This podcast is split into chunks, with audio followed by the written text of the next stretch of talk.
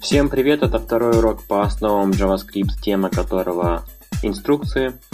И хотя в этом уроке я буду в основном все объяснять на пальцах, я все-таки для начала покажу вам, как э, вывести что-нибудь в консоль браузера.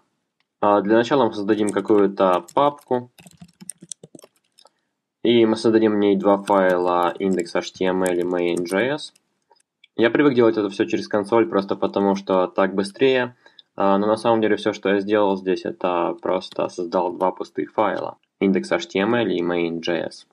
И теперь мы откроем эту папку в Sublime. Откроем файл index.html и напишем здесь основную разметку страницы.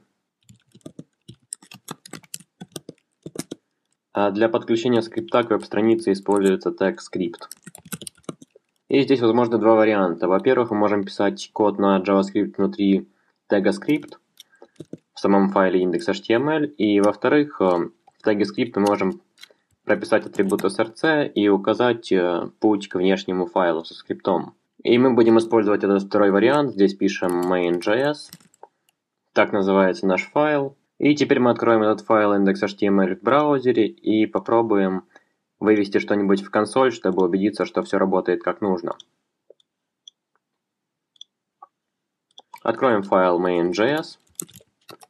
А для того, чтобы вывести что-нибудь в консоль, мы будем использовать функцию console.log, о которой я говорил в первом уроке. Напишем здесь какой-нибудь текст.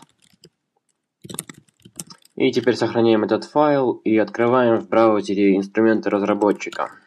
Для этого нужно нажать Ctrl-Alt-I или Command-Alt-I под маком. И теперь обновляем эту страницу и видим, что в консоли выводится Hello World.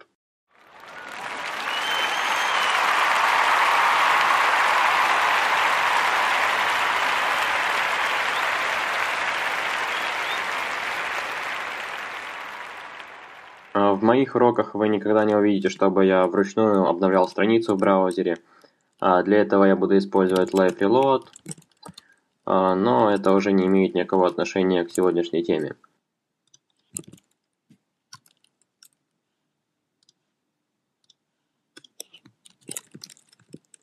А в этих уроках мы будем сначала говорить э, об абстрактных вещах.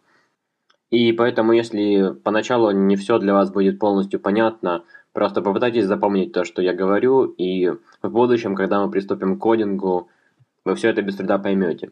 А мы будем идти от общего к частному, и поэтому мы начнем с инструкций. А все программы на языке JavaScript состоят из инструкций.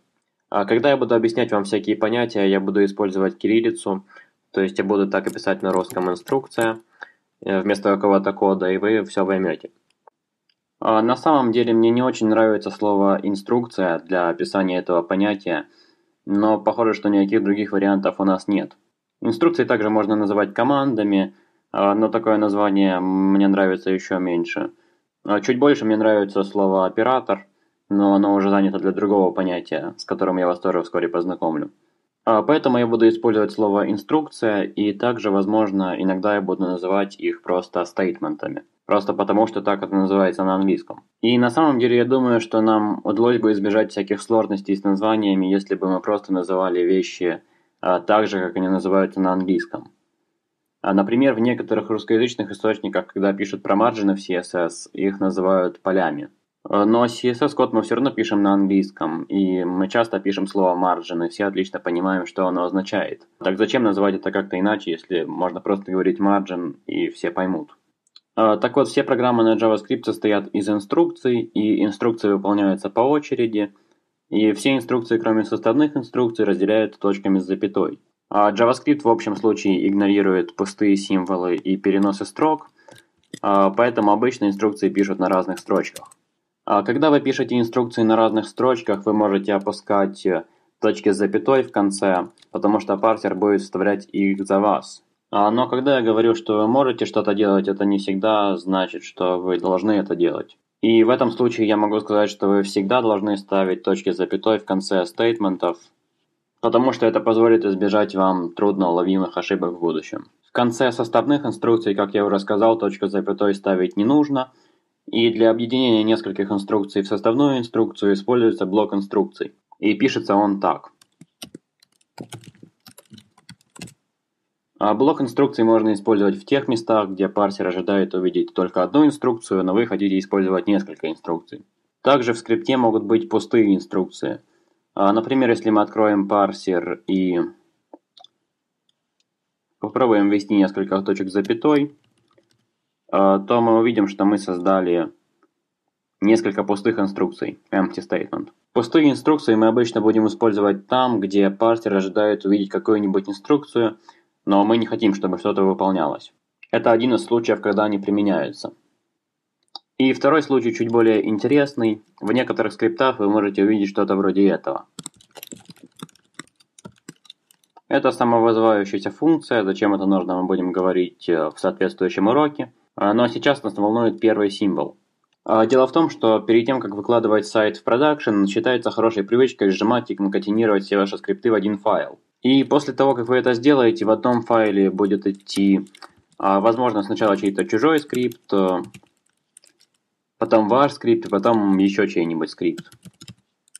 И если в последней инструкции скрипта, который идет перед вашим скриптом, будет пропущена точка с запятой, то это, вероятно, создаст какую-нибудь ошибку в коде, поскольку парсер будет пытаться прочитать начало вашего скрипта как продолжение последнего стейтмента в этом скрипте.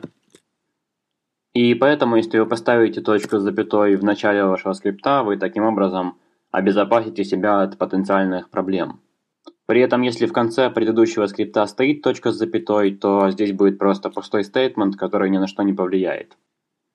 Существует какое-то конечное количество типов инструкций, о каждом из которых мы будем подробно говорить в соответствующем уроке. Но само понятие инструкция является, скажем так, корневым как в языке JavaScript, так и в остальных высокоуровневых языках, и поэтому мы будем использовать его часто. Самым простым типом инструкции является инструкция выражения, и о выражениях мы поговорим в следующем уроке. С вами был Зоракс, и спасибо за просмотр.